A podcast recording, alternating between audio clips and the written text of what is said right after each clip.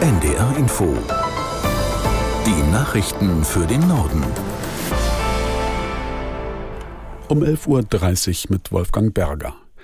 Der Brand auf dem Autofrachter vor der niederländischen Küste ist weiterhin nicht unter Kontrolle.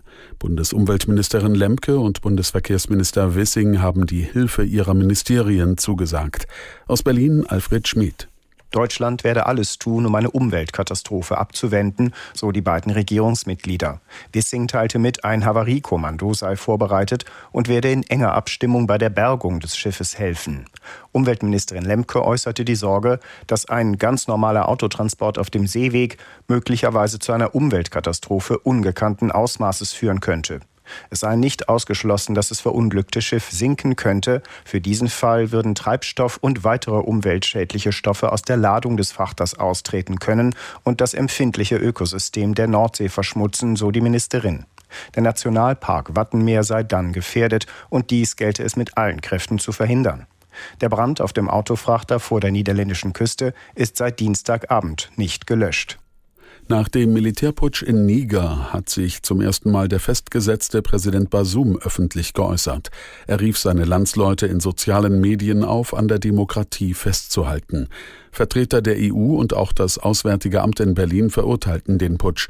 Was dieser für Folgen für Europa hat, schätzt unsere Korrespondentin Dunja Sadaki ein. Für die Zusammenarbeit mit den europäischen Kräften ist das natürlich eine Katastrophe. Niger und auch Präsident Bassoum galten ja so ein bisschen als Last Man Standing in einer Region, wo sich der Terror immer weiter ausbreitet, wo mehr und mehr Militärjuntas regieren, äh, die sich an die Macht geputscht haben, wie eben in den Nachbarländern Mali und Burkina Faso. Und in Niger gab es eben noch eine demokratisch gewählte Regierung, die auch noch mit westlichen Partnern kooperieren wollte.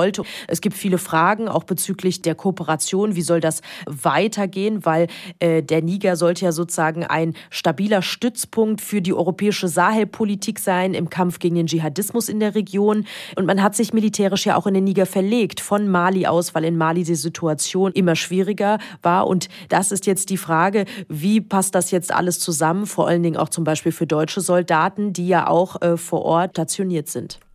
Schulkindern aus armen Familien geht es gesundheitlich oft schlechter als Gleichaltrigen aus sozial besser gestellten Familien. Das geht aus einer Studie der Krankenversicherung DAK hervor, für die etwa 15.000 Jungen und Mädchen der Klassen 5 bis 10 befragt wurden. Aus Berlin Manuel Bialas. Die Studie zeigt, die Chancen auf eine gute Gesundheit sind bei Schulkindern in Deutschland ungerecht verteilt. So geht es sozial benachteiligten Kindern, also von Armut betroffenen Schülerinnen und Schülern, häufiger schlechter als Kindern mit hohem sozialem Status. Schulkinder, die von Armut betroffen sind, fühlen sich häufiger einsam, haben öfter Schmerzen und leiden an Schlafproblemen. Die Hälfte aller Schulkinder mit niedrigem Sozialstatus hat laut der DRK-Studie das Gefühl, keine Freunde zu haben. Zum Vergleich, bei Schulkindern mit hohem Sozialstatus ist es nur etwa ein Drittel. Bundesverkehrsminister Wissing hat den Vorschlag der Schlichter im Tarifstreit zwischen der Bahn und der Eisenbahn- und Verkehrsgewerkschaft begrüßt. Wissing sprach auf NDR Info von einem starken Tarifvorschlag. Aus der NDR Nachrichtenredaktion Michael Kück. Wissing sagte, er freue sich über den Vorschlag und sehe gute Chancen, dass dieser nun von allen Beteiligten angenommen wird. Die Tarifverhandlungen der vergangenen Wochen seien eine große Belastung für die Bahnkunden gewesen, so Wissing weiter. Jetzt brauche es nicht noch zusätzliche Streiks, die die Fahrgäste in den Ferienzeiten frustrieren. Die Schlichter empfehlen für die Beschäftigten der Bahn einen einmaligen Inflationsausgleich von 2850 Euro sowie eine stufenweise Erhöhung der Löhne um 410 Euro. Wirtschaftsminister Habeck hat erneut einen vergünstigten Strompreis für die Industrie gefordert und dabei zur Eile gemahnt. In der Bundesregierung gibt es dafür aktuell keine Mehrheit.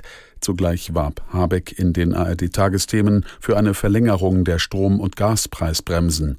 Aus Berlin Philipp Eckstein. Ich bin auch in Sorge um die Energiepreise, sagte Wirtschaftsminister Habeck in den ARD-Tagesthemen. Der grünen Politiker zeigte sich überzeugt, dass die Preise langsam runtergehen werden. Die Frage sei aber, wie langsam ist das? Überbrücken will er diese Phase für die Industrie mit einem vergünstigten Strompreis. In der Bundesregierung konnte er sich damit aber bislang nicht durchsetzen. Habeck äußerte Verständnis dafür, dass Bundesfinanzminister Lindner da kritisch draufschaue, denn es gehe letztlich um Schulden. Aber die Frage ist zu Habeck wörtlich, keine Gelder aufnehmen oder keine Industrie mehr haben. Bei nächtlichen Raketenangriffen auf die Hafenanlagen in der ukrainischen Region Odessa ist mindestens ein Mensch ums Leben gekommen. Bei dem Toten handle es sich um einen zivilen Wachmann, teilte ein ukrainischer Militärgouverneur auf seinem Telegram-Kanal mit. Außerdem sei unter anderem ein Frachtterminal zerstört worden. Unabhängig überprüfen lassen sich die Angaben nicht. Israelische Soldaten haben nach palästinensischen Angaben bei Konfrontationen im besetzten Westjordanland einen 14-Jährigen erschossen. Der Jugendliche sei durch einen Schuss in den Kopf tödlich verletzt worden, hieß es in einer Mitteilung des palästinensischen Gesundheitsministeriums. Das israelische Militär äußerte sich zunächst nicht zu dem Vorfall. Die Sicherheitslage in Israel und den palästinensischen Gebieten ist seit langem extrem angespannt. Immer wieder kommt es im Westjordanland zu tödlichen Zusammenstößen zwischen Palästinensern und dem israelischen Militär. Das waren die Nachrichten.